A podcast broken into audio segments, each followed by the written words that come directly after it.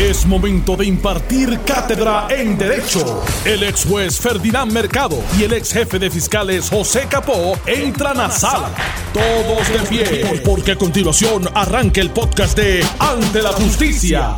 Bienvenidos ante la justicia. Este que les saluda el licenciado Eddie López. Me acompañan los compañeros abogados Ferdinand Mercado y José Capó. Buenas tardes, compañeros. Muy buenas tardes, saludos a todos. Muy buenas tardes, amigos. Eh, se anuncia ayer Usted eso directamente de las grano. 7 de la noche. Hay mucho que cubrir hoy, así que tenemos que aprovechar el tiempo. Hay mucho. Ah. Hoy no, hoy no, hoy no hay chicle.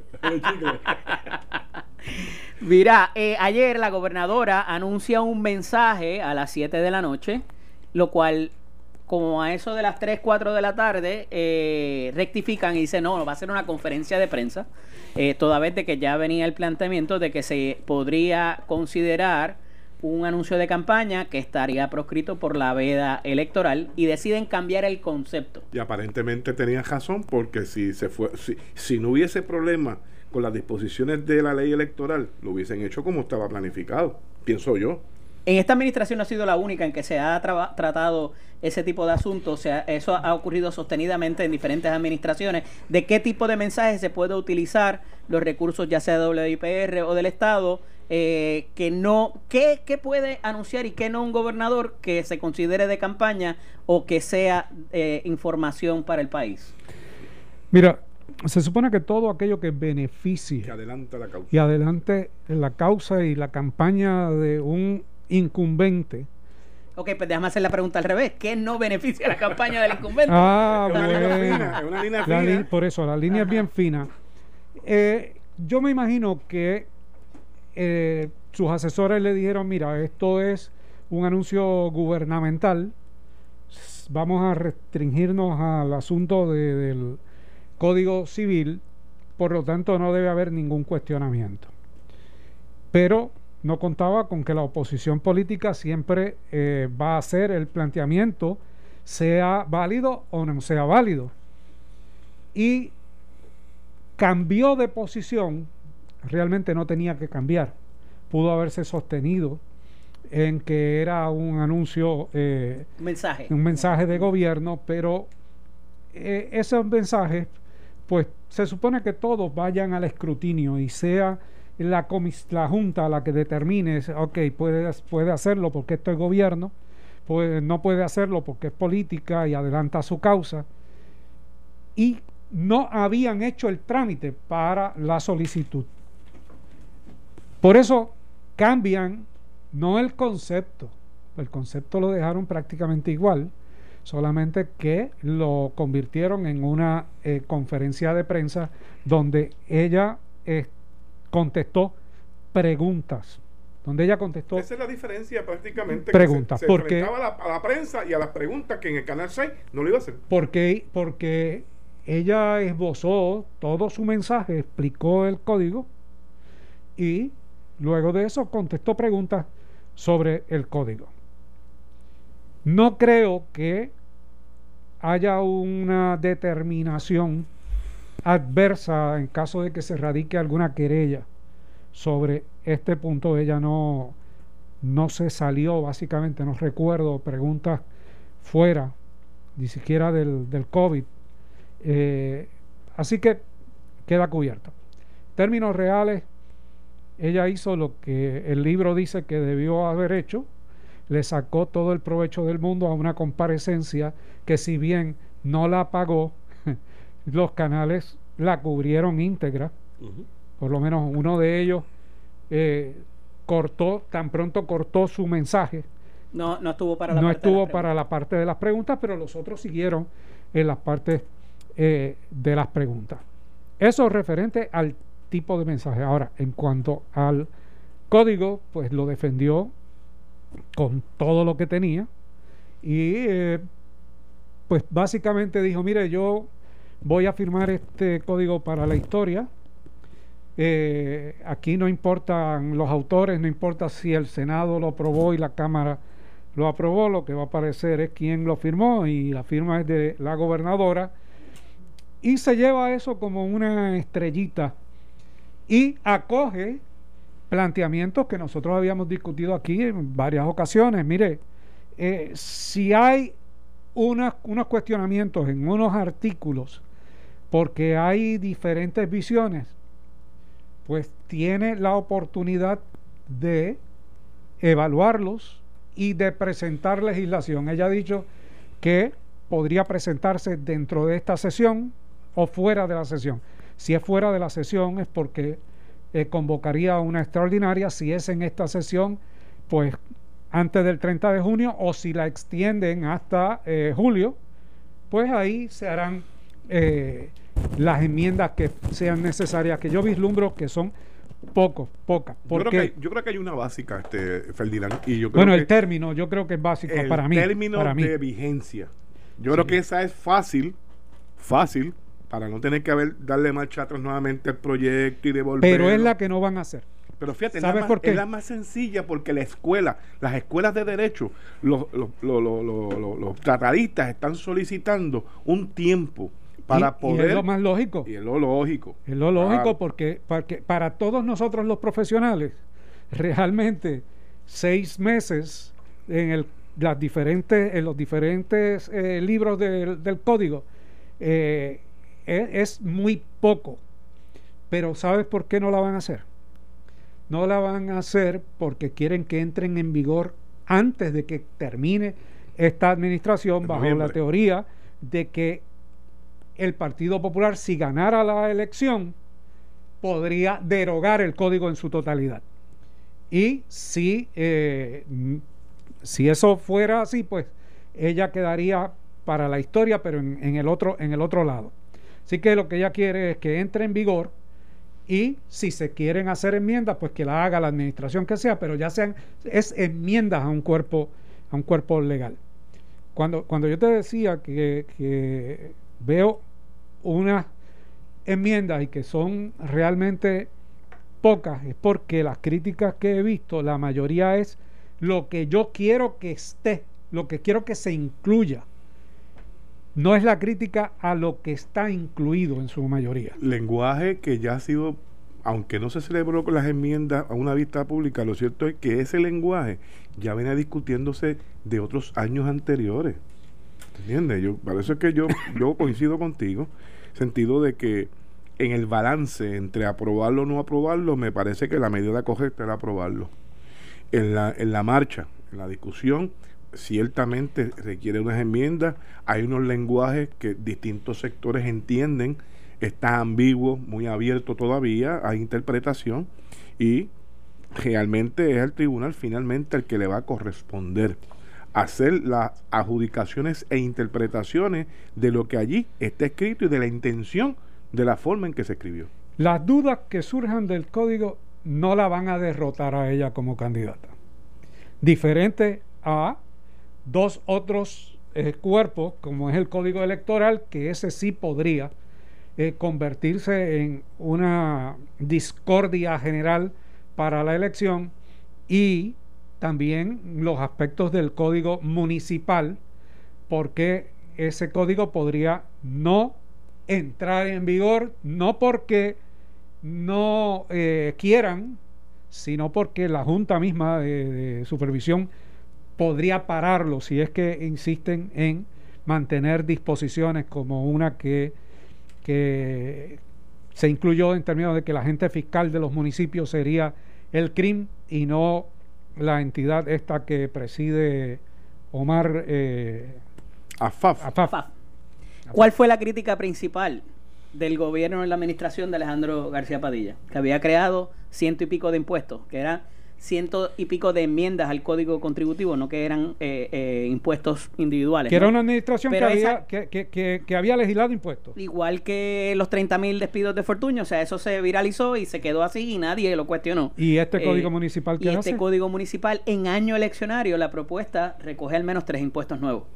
o sea, me parece que está... Es como no querer es como una vía para sacar el impuesto este que está tanto el del impuesto de, del inventario Sí, correcto. Es como buscar otra alternativa económica para los municipios, ingresar este, a adquirir ingresos y tratar de eliminar esa medida pero a antipática. Pero a esta le podrían poner un año de vigencia, ¿sabes?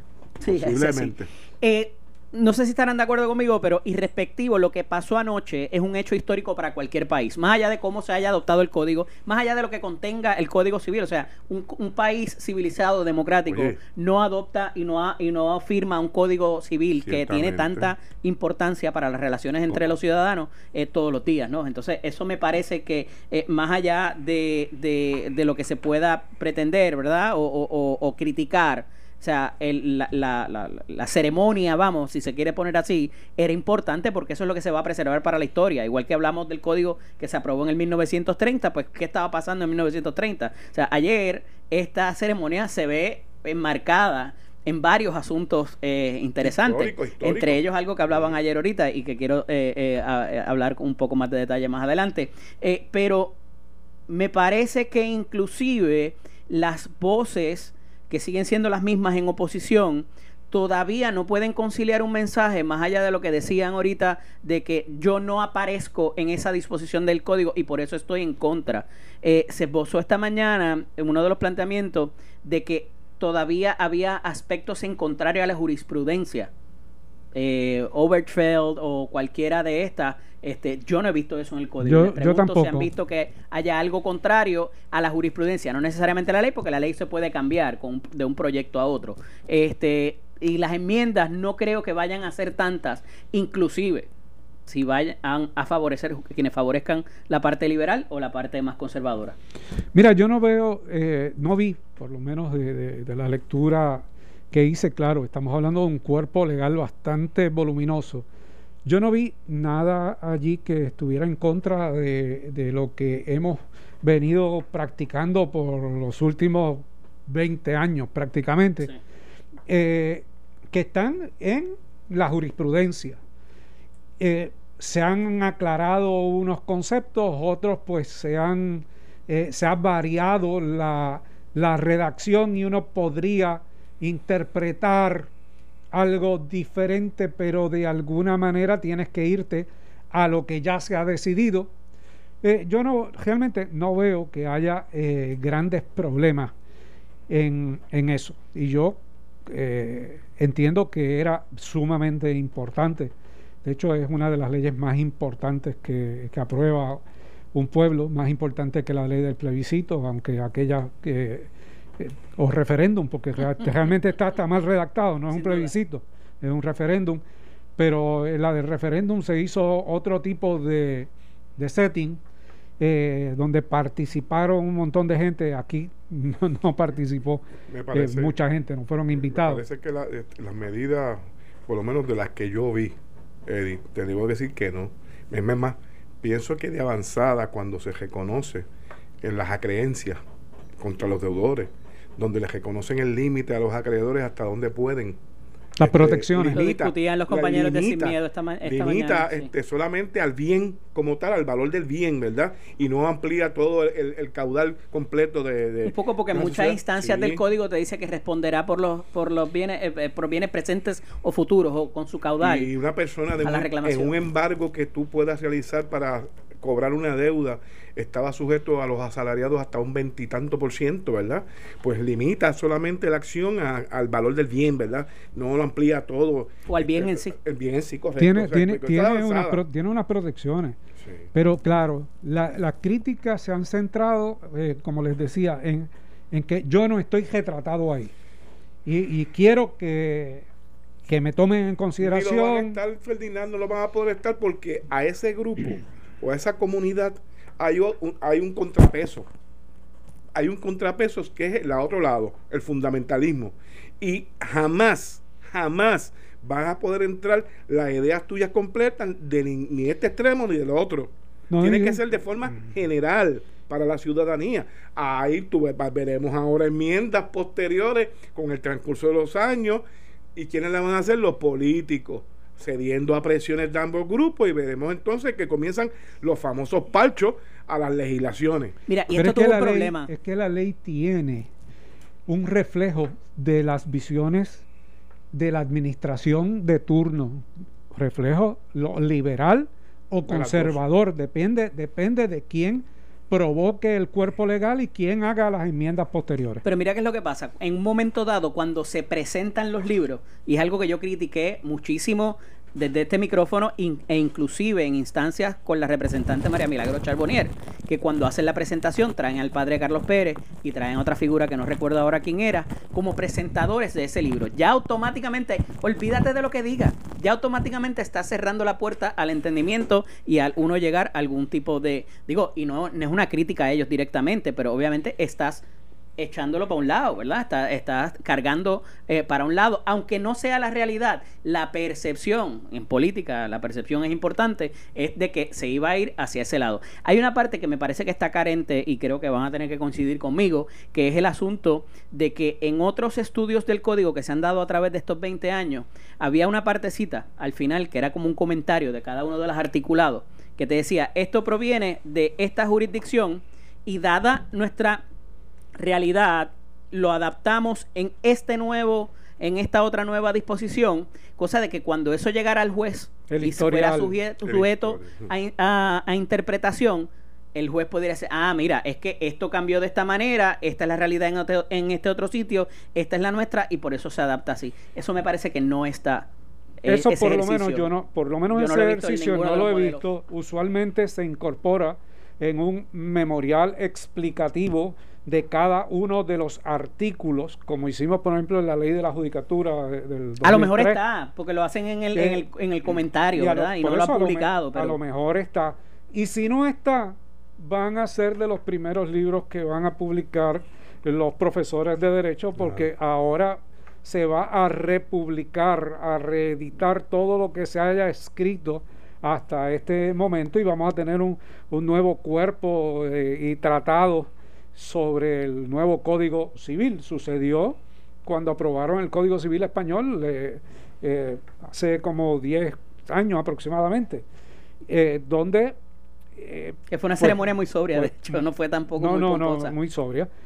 este, pero, un pero, pero el Código Civil español es bien, bien voluminoso. Y de avanzado y, es de igual, igual que también es que buscar todas aquellas disposiciones que quedaron rezagadas de menciones hacia las disposiciones del Código Civil que están en leyes especiales. También. Eso hay que recogerlo nuevamente para identificarlas, para atemperarlas a el nuevo código. Y que eso no se interprete que es una derogación tácita claro, Es un ejercicio que conlleva tiempo, esfuerzo, voluntad y poder identificar todas las disposiciones que hay que... Y que lo óptimo sería que lo pueda tener el juez cuando cobre vigencia, cuando vaya a enfrentarse a ese tipo de controversias de una parte o de la otra, decir, ah, pues mira, aquí está el comentario y de acuerdo a este tratadista juez, ¿verdad? le facilita mínimamente y limita las controversias. Sí, porque hay que ver las procedencias. Uno, uno, de los planteamientos, Uno de los planteamientos es que esto tiene procedencias de diferentes países eh, se han incorporado unos conceptos que aun cuando su aplicabilidad la venimos utilizando, pero la redacción, pues han surgido de otros códigos, de otras legislaciones, y es importante saber. A veces es más de una. de dónde, de dónde surgió y qué tratamiento se le ha dado a esa figura. Para que tengan una idea, amigos, en el 2012, cuando se cambia el código penal aprobado en el 2004, se supone que recogiera, es, un cambio de delitos, de la forma de, las penas de primer grado, segundo grado, tercer grado, cuarto grado. Se supone que en el 2012, cuando desaparece ese sistema de penas, nuevamente, se supone que se recogiera de todas las leyes especiales, en distintas leyes que habían, y todavía hoy día encontramos delitos que hablan de primer grado, segundo grado, las penas de tercer grado, cuando ya eso desde 2012 no, es la realidad. La ley del Departamento de Seguridad Pública, que se enmendó los otros días, se enmienda el 6.10, si no me equivoco, y uno de los párrafos, el final que establece eh, eh otra pena, hace referencia a eh, las penas, del, del, código del 2004. Del código del 2004. Mira, eh, ayer había de Falco. Hoy es desaparición de propiedad. Estás escuchando el podcast de Ante la Justicia de Noti1630. Estamos de regreso aquí en Ante la Justicia. Este que les habla, el licenciado Eddie López. Me acompañan el licenciado José Capó y Ferdinand Mercado. Antes de irnos a la pausa, les decía que ayer la noticia es que había habido, pues, que había habido un desfalco de propiedad.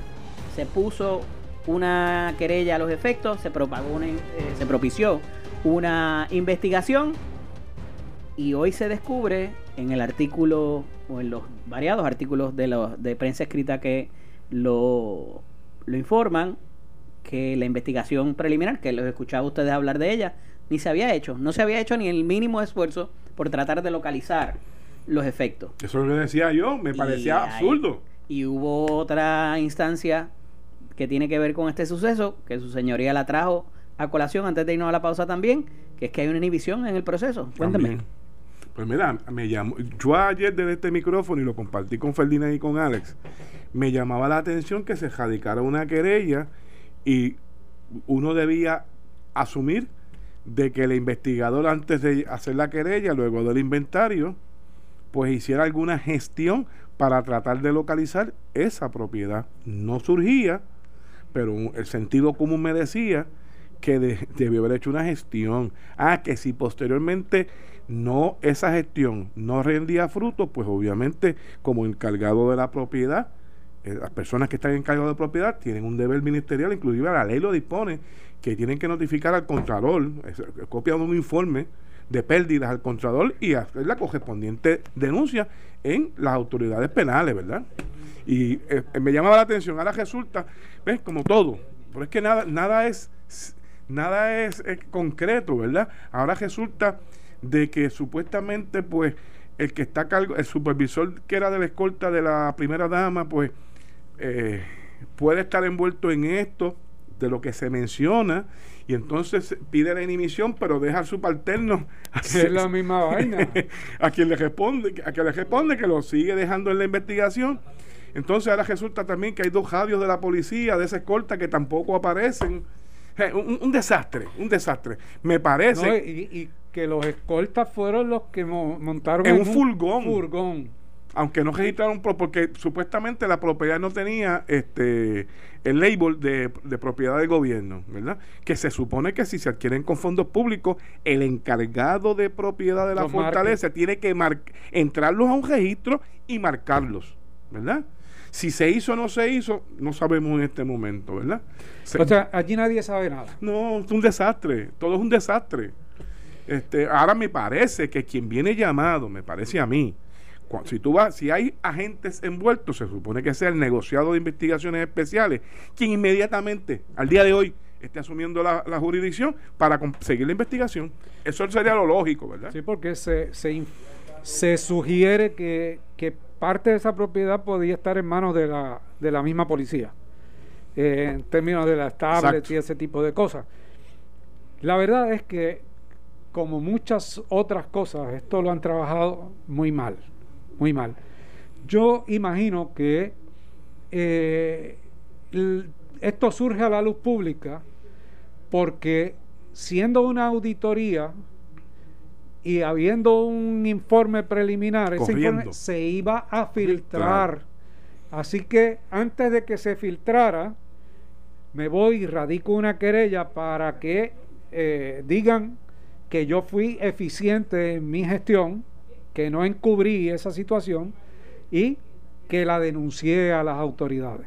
Sí, pero Ferdinand, tú sabes que en este tipo de propiedad y habiendo una posibilidad de que se haya ido envuelta en una mudanza sin intención criminal, claro. pues obviamente se debió agotar ese remedio. Pero es como tú señalas, aquí parece que tuvieron miedo a que se colara la información o saliera a la luz pública eh, y después tiene que dar explicaciones, pues decidieron ir por la vía rápida de erradicar la querella. Este, aunque déjame decirte, es un deber del encargado de la propiedad cuando hay pérdida de esa propiedad hacer un informe a la oficina del Contralor, eso es mandatorio. Mandatorio, claro. Acompañar con número de querella, porque imagino que ahora es que viene el referido porque le requieren un número de querella en la policía y ahora pide todo, todo el otro trámite de notificación. Pues yo espero honestamente que esto lo trabajen bien y hasta telefónicamente con unas, con unas llamadas, porque las personas que trabajaron o que tenían a cargo ese inventario, firmaron por él. Claro. Pero como tú bien señalas, si ahora resulta que se hacen imputaciones contra miembros de la policía que estaban en la escolta, hoy mismo, no puede esperar mañana, hoy mismo debe estar el, nego- el director del negociado de la policía o el de seguridad pública anunciando que está designando, al, al- pasando la jurisdicción al NIE, al negocio de investigaciones especiales, para que haga esa investigación. ¿Cuál era la necesidad o la premura de eh, anunciar eso ayer de la manera en que Ah. se hizo con esa figura tan fuerte del desfalco de propiedad? Ferdinand te lo contestó ya. Sí, no, no, definitivamente era adelantar, eso estaba corriendo, iba a salir y eh, ante esa situación yo me cubro y saco que radiqué una querella y doy los datos incompletos para que nosotros le hayamos dedicado dos programas a discutir el evento. Sí. Y probablemente tres porque alguien va a continuar porque como dice Capó, eh, lo próximo es el referido al NIE, que debe, sa- debe salir como una secuencia de lo que ha pasado. A mí, ahora. cuando leí la noticia ayer cuando salió, por alguna razón, y no sé si coincidan, ¿verdad? O me digan que estoy loco, me recordó el asunto de la Universidad de Puerto Rico cuando aquellos profesores se les acusaba de que habían Severino. consumido Ah. eh, en un hotel de la capital ciertas 21. cosas y que habían comprado eh, una serie de, de cosas y servicios y que nunca se les dio la oportunidad de ellos en el informe quizás decir, mira, esto no lo voy a poner o esto no lo puedes poner en el informe porque fueron servicios y cosas que compré para mi persona. Eh, y era algo administrativo, se discutía en ese momento. Y me parece que aquí también no se le dio la oportunidad a alguien de decir, ah, mira, se vino esto por error, sino que ya se había, ya se llegó a una determinación de que había habido intención, porque el desfalco requiere intención. Hasta donde yo sé, ¿no? Claro, pero aquí falta un detalle, es que no que han surgido los, detalles a todo lo que pero da. que no han surgido los nombres de a quién fue que se le asignó esa propiedad. Y, y- y me extraña que los periodistas no hayan eh, inquirido, pero qui- ¿quién tenía esa propiedad? ¿A quién se le asignó? Eh, se le asignaron el, el- el- el asiento protector Recuerda y, y los play yard. que quien publica esta información en el día de ayer es el, el reportero Miguel Rivera Puy. Que Miguel lo que está es extrayendo del informe, informe. de querella que se radica en, en la, en, en la cuartel general, ¿verdad? Y de ahí extrae. Ayer era un momento si la prensa estuvo allí, pero obviamente se fue todo en lo del Código Civil y realmente todavía no, no había cobrado tanta eh, Notoriedad. discrepancia o notoriedad y pasa entre las informaciones de ayer y hoy para entonces ya hacer un reclamo que en cualquier momento se le puede estar haciendo. De hecho, uno de los periódicos hoy dice que le hicieron un, reclamo a la fortaleza y no habían contestado reclamación, este, alguna una- unas expresiones de fortaleza en cuanto a esta querella. Además de los encargados de propiedad, de ordinario son empleados de, si hay empleados de carrera en la fortaleza, hay mucha gente que lleva allí trabajando por muchas eh, administraciones distintas. O sea, no es usual que cambie la gente de una a la Pero, otra. O sea, pero que el que haya, administrador sí, el administrador cambia. eh, El administrador de la fortaleza usualmente es de confianza, responde, responde al a lo mejor puede que esté Y cambió. Al mejor- gobernador a y lo cambió. cambió y puede que esté en otro cambió. puesto. Sí, sí. Pero a lo mejor está allí todavía. Digo, pero es cuestión de llamarlo, como decía Capó ayer. O O llamarla. sea, lo más, o llamarla. Lo, más práctico es, mire, mira, tengo esta situación, fue bajo tu incumbencia, ¿qué recuerdas de eso? de ¿A cuando se adquirió y cuando se dispuso. Es Claro. porque de lo contrario voy a tener que radicar una querella en la policía, ¿verdad? Obviamente porque la propiedad no aparece. Y el informe del Contralor dice quiénes son los funcionarios. de- esto es de tal fecha a tal fecha, lo que falta, y aquí el funcionario, el administrador era fulano y aquí era fulano. O fulana. Pero lo que sí- donde sí hubo intención fue en radicar la querella y promover la investigación criminal antes de tener esa información. Eso sí fue con aparenta, intención. aparenta, Ah, eso aparenta. ser así, ¿verdad? Eso aparenta. Eh, que debieron haber hecho otras gestiones administrativas y llamadas e incorporarlo en el informe y, y nos evitábamos esa, esa parte, pero yo creo que sencillamente también querían distanciarse de la administración eh, anterior, la coetánea, la que sustituyeron. Sí, o ¿La sustituyeron o no la sustituyeron? Sí, pero No, Ferdinand, está- eso es confuso. a mí me enseñaron siempre, las cosas se hacen bien o no se hacen. Es un lema de gente de, de muchos años de experiencia, las cosas se hacen bien o no se hacen. Eh, pero hay ocasiones, si nos vamos a, a, lo que ha pasado aquí bajo la administración Rosselló, eh, las cosas se hacen como sean y se hacen, salgan bien o salgan mal. Eh, y, es una filosofía un tanto nueva y un tanto peligrosa, y la hemos visto funcionar. Lo que tú dices es, es, como las cosas deben operar, que tú debes hacer las cosas bien, si no, no las hagas. Pero la nueva forma de hacer cosas es vamos a, vamos a, darle para adelante. Mira, vamos, vamos, a, vamos a dar un mensaje eh, a través de la televisión y no le pedimos permiso a nadie. Y, si alguien lo levanta, pues bregamos con eso. Mira, eh, en otro asunto, eh, me parece importante, y yo creo que a lo mejor el señor del próximo programa va a tener algo que decir en cuanto a esto, pero bueno, veremos a ver. Se decide por parte del mandatario, el presidente, si se usó el espejuelo para vernos mejor, este, se toma la determinación de federalizar la Guardia Nacional eh, en varios estados, no solamente en uno. Eso es una determinación del presidente basada en una ley de 1807. 1807. Y que se ha utilizado en varios en, varios en varios episodios en la historia de los Estados Unidos. Y esto tiene que ver con los diferentes eh, incidentes que hemos estado viendo eh, en los Estados Unidos, no solamente en Minnesota, donde ocurre el incidente con, el, con la persona de George Floyd, sino que en, el en la propia capital federal Ayer se protagonizó un, incidente bastante lamentable eh, de las personas que estaban manifestándose pacíficamente en el Lafayette Park o Lafayette Square eh, para que el, presidente llegara a hacer un photo opportunity en las escalinatas de una de las eh, iglesias aledañas. esto se ve matizado también con lo que pasó el día anterior, o sea, en, la, en la noche del domingo, donde se informa que el presidente fue llevado al búnker y se apagaron las luces de Casa Blanca, eh, un poco en respuesta a lo que estaba pasando afuera. Esta, este asunto de federalizar la Guardia Nacional incide sobre los estados y sobre el poder de los estados.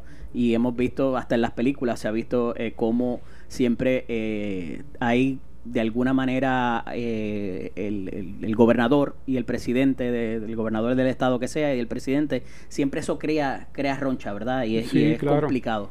Claro mira eh, eh, el presidente hizo algo que había indicado básicamente que no iba a hacer que era gobernar sobre los estados. No lo hizo durante el covid no tomó determinaciones directas eh, atribuyendo la responsabilidad de las decisiones a los gobernadores. Sin embargo, en esta ocasión, él asume el control y anuncia que va a tirar eh, miles de uniformados a la calle y eh, recurre a esta legislación de 1807 de la insurrección para establecer un aparente control que creo que no va a lograr, porque lo que va a propiciar es una revuelta mayor, más rebeldía y más actos de violencia. Pero a la misma vez lo hace reaccionando al búnker. Porque sale públicamente que él se refugia en el búnker. Y eso le hizo ver débil, quizás. Y eso lo hizo ver débil. Y entonces hace todo lo contrario ayer.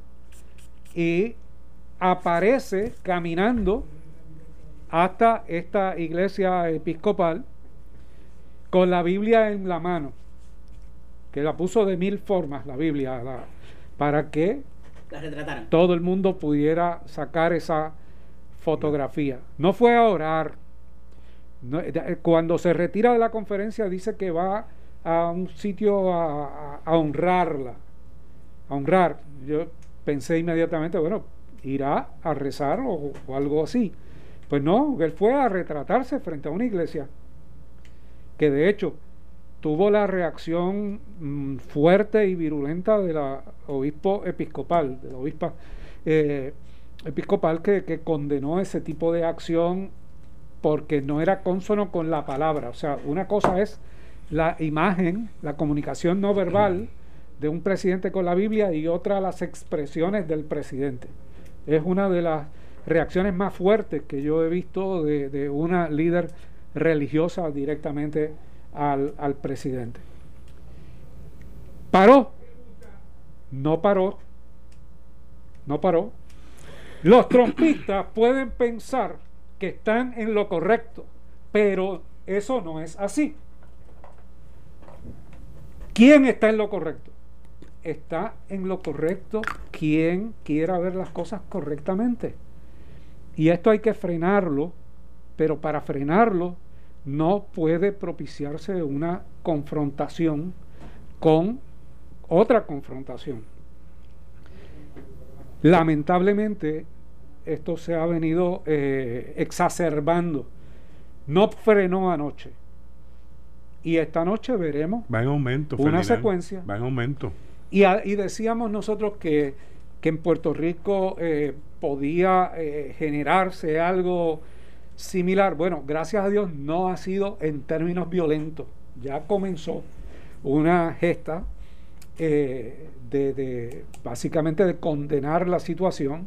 Creo que hoy, hoy a las 5 de la tarde o el viernes a las 5 de la tarde se convocan frente a la fortaleza. Eh, yo espero que sea pacíficamente también, Mira, pero no puedo comprometerlo, porque la realidad es que esto se da en diferentes dimensiones. fíjate, Ferdinand, yo pienso que, mal o bien, el presidente desde el fin de semana le estuvo diciendo a los estados tomen control de la situación. Y lamentablemente nadie quiere ser el verdugo. Nadie quiere ser el verdugo. Y los estados en la- eh, eh, de- decidieron ser más prudentes en cuanto a la intervención. Han soltado su fuerza, no hay lugar a duda. Pero- Policiaca. Pero me parece que ya esto va creciendo. Esto va creciendo, creciendo cada vez más. Me parece que la acción del presidente en algún momento iba a llegar. Yo no, yo decía en qué momento, pues mira, yo creo que está llegando, pero ese mensaje del presidente tiene que ir acompañado, Ferdinand, para que la gente baje los niveles, para corregir, para corregir la alegada acusación hecha por un tercer grado, porque en la jurisdicción federal, que puede por encima de los estados, hay un delito que se llama cuando tú causas la muerte violando los derechos Civiles. civiles. Eso es una disposición penal federal. En Puerto Rico se ha, se ha aplicado y cuando los el Estado ha, ha comenzado la, la- la- la- la- el, act- el procedimiento criminal, lo han detenido y se han ido a la esfera federal. ¿Ok? Recuerde que lo- lo- el gobierno federal no investiga muertes, sino la conspiración para matar o violación de derechos civiles. Ahí sí tienen jurisdicción y me parece que en esta, si el presidente quiere, además de aplicar la fuerza, buscar calmar a estos grupos que están reclamando la violación de derechos civiles, debe el Departamento de Justicia de los Estados Unidos intervenir y traer esa acusación al foro federal, sacarlo del estatal. Yo imagino que el presidente y su gente eh, deben haber hecho gestiones con los gobernadores para pedir la ayuda antes de él eh, tomar esa decisión de federalización. Eh, escuché a una gobernadora indicar que no la habían llamado para, para eso. Eh, lo sensato hubiese sido llamar a todos los gobernadores que hubiesen tenido situaciones de violencia para ver cómo lo podían manejar sin que él recurriera a la ley de, de la insurrección. Pero aparentemente eh, el presidente también quiere demostrar fortaleza extrema en la situación. Creo que cogió un mal caso para mostrar una fortaleza porque eh, enajena a unos sectores, sobre todo raciales. Esto se convirtió en un- eh, de una lucha racial iniciada a una lucha social y política donde se conjuga todo el que tiene algo que protestar eh, en este momento junto a elementos vandálicos porque se han cometido bastantes delitos A en- ver si en tendremos otro Wallace, era el apellido de aquel gobernador que se enfrentó a Kennedy por la por la situación en la, en la universidad que Creo no que sí, permitían sí, la George entrada. Wallace, si no Ajá. me equivoco. Estoy casi seguro. sí. Esto fue el podcast de Noti 1630. Ante la justicia. El único programa en la radio con un Dream Team de expertos en derecho. Dale play a tu podcast favorito a través de Apple Podcasts, Spotify, Google Podcasts, Stitcher y notiuno.com.